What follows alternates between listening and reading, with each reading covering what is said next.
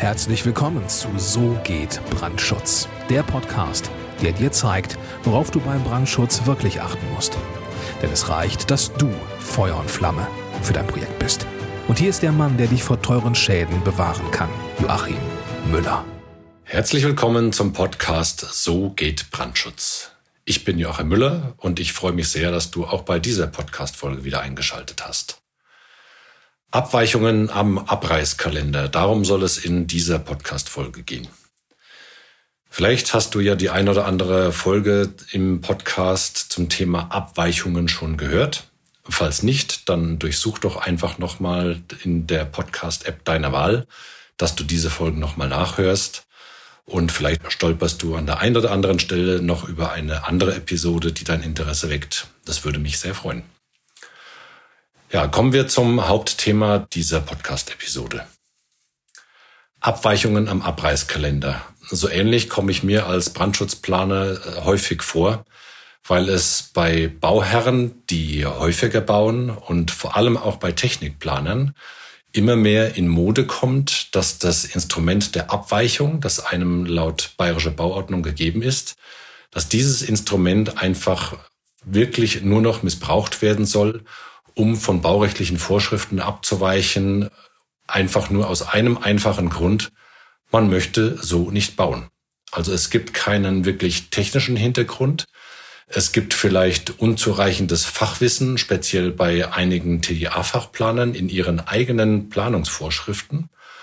Und dann wird versucht, das Ganze auf den Brandschutzplaner abzulasten, indem ihm die Aufgabe gegeben wird, doch im Brandschutznachweis eine Abweichung zu schreiben von dieser und jener Vorschrift. Also von, zum Beispiel von der Leitungsanlagenrichtlinie, von der Lüftungsanlagenrichtlinie und so weiter und so fort. So ist die bayerische Bauordnung allerdings nicht gedacht. Es ist nicht so vorgesehen vom Gesetzgeber, dass man das Instrument der Abweichung benutzen kann oder soll, um sich die Planung zu erleichtern, sondern das Instrument ist dazu da, um es zu nutzen, wenn die ganz spezifischen Anforderungen, die jetzt gerade im Gebäude gelten sollen oder die umgesetzt werden sollen, wenn die sich nur mit absolut unwirtschaftlichen Mitteln oder mit keinerlei technischen Möglichkeiten wirklich umsetzen lassen. Dann kann man zum Mittel der Abweichung greifen und dann kann man, wenn es sich um eine brandschutztechnische Abweichung handelt, dann auch wirklich im Brandschutzkonzept schön ordentlich runterschreiben, von welcher Vorschrift abgewichen werden soll, warum abgewichen werden soll, mit einer vernünftigen Begründung und was es dazu als Kompensationsmaßnahme gibt. Man muss nicht jede Abweichung durch irgendeine andere Maßnahme wirklich kompensieren. Häufig lassen sich Abweichungen auch vernünftig argumentieren und dann spricht auch nichts dagegen, von einer baurechtlichen Vorschrift oder auch von einer technischen Baubestimmung abzuweichen, wenn denn zum Schluss das Schutzziel dieser jeweiligen Vorschrift oder dieses jeweiligen Abschnitts in der Vorschrift dann auch wirklich eingehalten ist. Also das Instrument der Abweichung dient nicht dazu, dem Bauherrn und den Planern das Leben zu erleichtern und die Planung zu erleichtern, sondern es ist ein Hilfswerkzeug, um von baurechtlichen Vorschriften abzuweichen, die sich einfach entweder aus technischen Gründen oder aus irgendwelchen anderen Sachzwängen heraus beim konkreten Bauvorhaben nicht umsetzen lassen. Und ja, äh, ich reagiere da in der Zwischenzeit, je nachdem, wie häufig oder wie aggressiv mit dieser Forderung äh, der TGA-Planer speziell entgegengebracht wird, dass ich doch von irgendeiner Vorschrift eine Abweichung schreiben soll, reagiere ich eigentlich ja, manchmal humorvoll, manchmal weniger humorvoll, je nach Situation, weil ich es einfach teilweise wirklich unverschämt finde, dass man versucht, äh, als Technikplaner den Sachzwang an den Brandschutzplaner weiterzureichen, bloß weil da im Brandschutzkonzept irgendwelche Abweichungen geschrieben werden können. So ist das Ganze nicht gedacht und ich selber, beziehungsweise wir in unserem Büro, lassen uns dazu nicht missbrauchen, sondern es wird in jedem Einzelfall ganz konkret abgewogen, ist die Abweichung gerechtfertigt.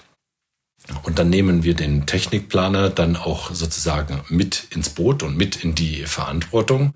Und das Mindeste, was er mal liefern muss, ist eine vernünftige, einen Beitrag zur Begründung, warum von der Vorschrift abgewichen werden soll und warum es aus technischen Gründen erforderlich ist und welche geeignete Maßnahme dafür äh, sozusagen mit welcher Maßnahme dagegen gesteuert werden kann, damit das baurechtliche Schutzziel trotzdem eingehalten wird.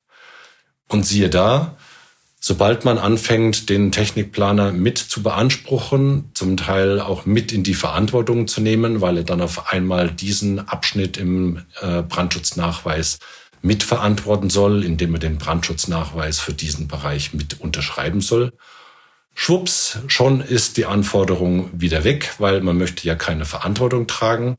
Und daraus erkenne ich dann als Brandschutzplaner, dass man wirklich wieder nur versucht wurde, einem die Verantwortung in die Schuhe zu schieben. Ja, und äh, da spiele ich nicht mit, da spielen wir in unserem Büro nicht mit. Und sollte das bei dir in der Planungspraxis vorkommen, Lieber TGA-Planer, falls du das hörst, hinterfrag mal deine Arbeitsweise. Lieber Architekt, wenn du mit so einem Planungspartner zu tun hast, dann hinterfrag mal seine Arbeitsweise und überleg dir, ob du wirklich mit solchen Leuten dauerhaft in deinem Team zusammenarbeiten möchtest. Und wenn sie ansonsten eine gute Arbeit abliefern, dann kannst du gemeinsam mit mir einen Beitrag dazu leisten, sie mental auf die richtige Spur zu bringen, nämlich Abweichungen sind dazu da, wie ich schon gerade gesagt habe, um von baurechtlichen Vorschriften abzuweichen aus Sachzwängen, die sich durch wirtschaftliche oder andere technische Lösungen bei dem speziellen Gebäude nicht umsetzen lassen. Und sie sind nicht dazu da, um den Planern das Leben zu erleichtern. So viel zu dir als Impuls zum Thema Abweichungen. Ich freue mich, wenn dir diese Podcast-Episode gefallen hat. Wenn das der Fall ist, dann lass mir doch bitte eine 5-Sterne-Bewertung in dem jeweiligen Portal da, über das du den Podcast gerade gehört hast. Empfehle den Podcast weiter und ja, bei der nächsten Folge freue ich mich natürlich auch wieder, wenn du wieder mit dabei bist. Herzliche Grüße, dein Joachim Müller von So geht Brandschutz.